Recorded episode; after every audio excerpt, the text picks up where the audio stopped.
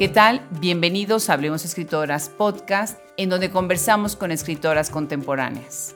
En nuestra sección Leámoslas, hacemos reseñas de sus libros para acercarnos aún más a su obra.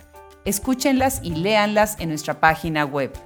El día de hoy nos acercamos al libro El mal de la taiga, Tusquets 2012, por la escritora mexicana Cristina Rivera Garza. Bienvenidos, yo soy Adriana Pacheco. Si alguien quiere hablar de Cristina Rivera Garza, tendrá que hacerlo revisando su extensa producción como novelista, cuentista, poeta, dramaturga, académica, traductora y pensadora. Considerada una de las voces más importantes no solo de la literatura, sino del pensamiento crítico contemporáneo, esta escritora y académica, nacida en la ciudad fronteriza de Matamoros, Tamaulipas, en 1964, regresa a la conversación sobre narrativa con la traducción de su libro El mal de la taiga, publicado originalmente en español por Tusquets en el 2012, y ahora con el título The Taiga Syndrome. La traducción es a cargo de Susan Gill Levine y Aviva Khanna, con el sello editorial Dorothy y recibe el premio Shirley Jackson. Con un doctorado en Historia Latinoamericana en la Universidad de Houston, Rivera Garza irrumpe la narrativa en 1999 con su primer libro Nadie me verá llorar, publicado por Tusquets. Una ficción histórica con ya tres reimpresiones y ganador de los premios José Rubén Romero en 1997 y Sor Juana Inés de la Cruz en el 2001.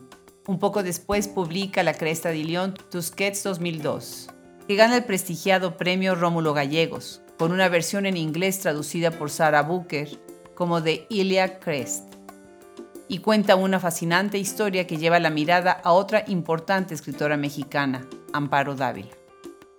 En 2004 aparece Lo anterior, publicado también por Tusquets, un libro enigmático y misterioso sobre un hombre encontrado en el desierto. En 2007 es El turno de la muerte me da, publicado por Tusquets, que también gana el premio Sor Juana Inés de la Cruz. Para en el 2011, la misma editorial publica Verde Shanghai. En poesía tiene varios libros como El disco de Newton, 10 ensayos sobre el color, UNAM Bonobos 2011, y Viriditas, Mantis, Universidad Autónoma de Nuevo León 2011. Su nombre es también importante en el campo de la no ficción con tres magníficos volúmenes y grandes aportaciones al estudio de la historia de México, la crítica y el análisis contemporáneo. La Castañeda, Narrativas Dolientes desde el Manicomio General 2010-2030, Tusquets 2010.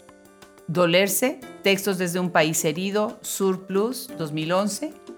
Y Los Muertos Indóciles, Necroescrituras y Desapropiación, Tusquets 2013.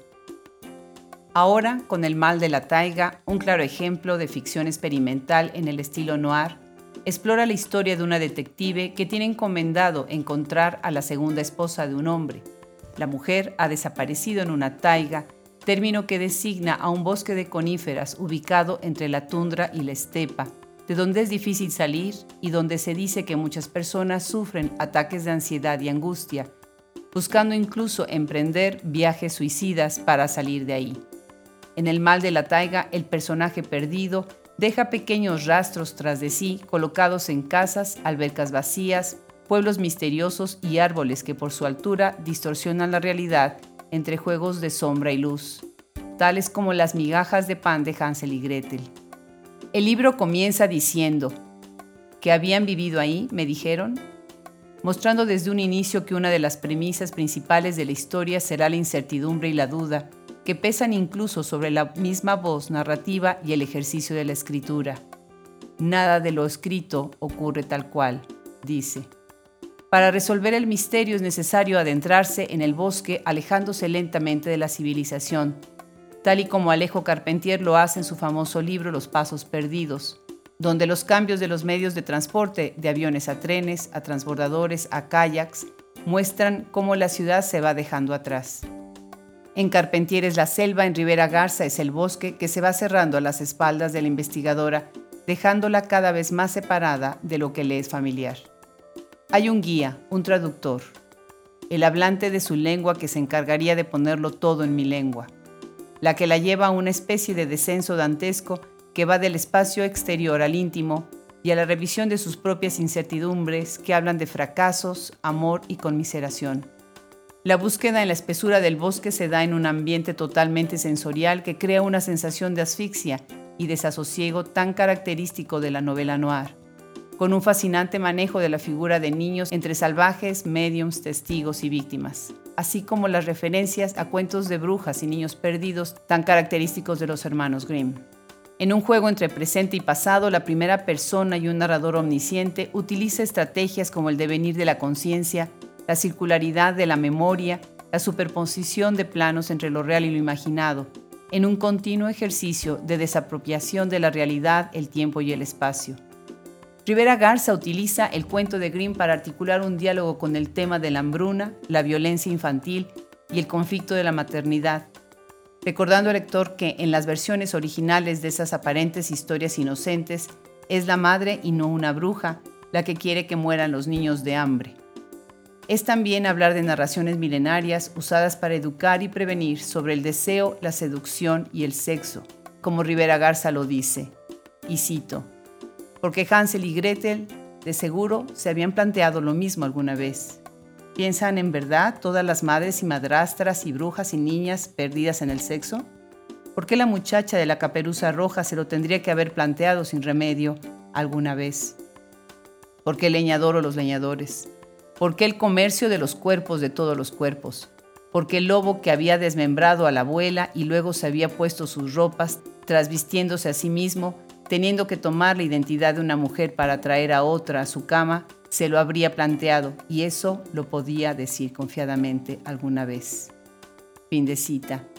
La versión en español del libro cuenta con los enigmáticos dibujos de Carlos Maiquez, repartidos en cada capítulo, que, como las famosas y obscuras ilustraciones de los libros de cuentos del siglo XIX, refieren a una tradición folk propia del romanticismo.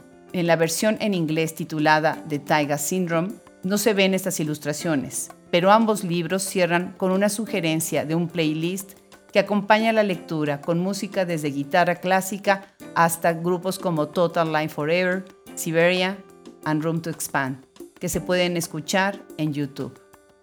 Perderse en la taiga de este libro es perderse en el placer que causa la escritura de Rivera Garza.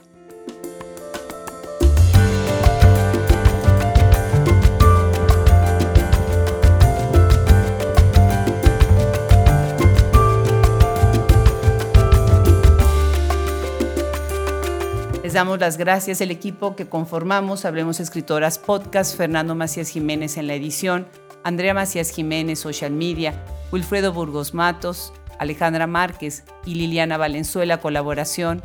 Se despide hasta la próxima reseña, Adriana Pacheco.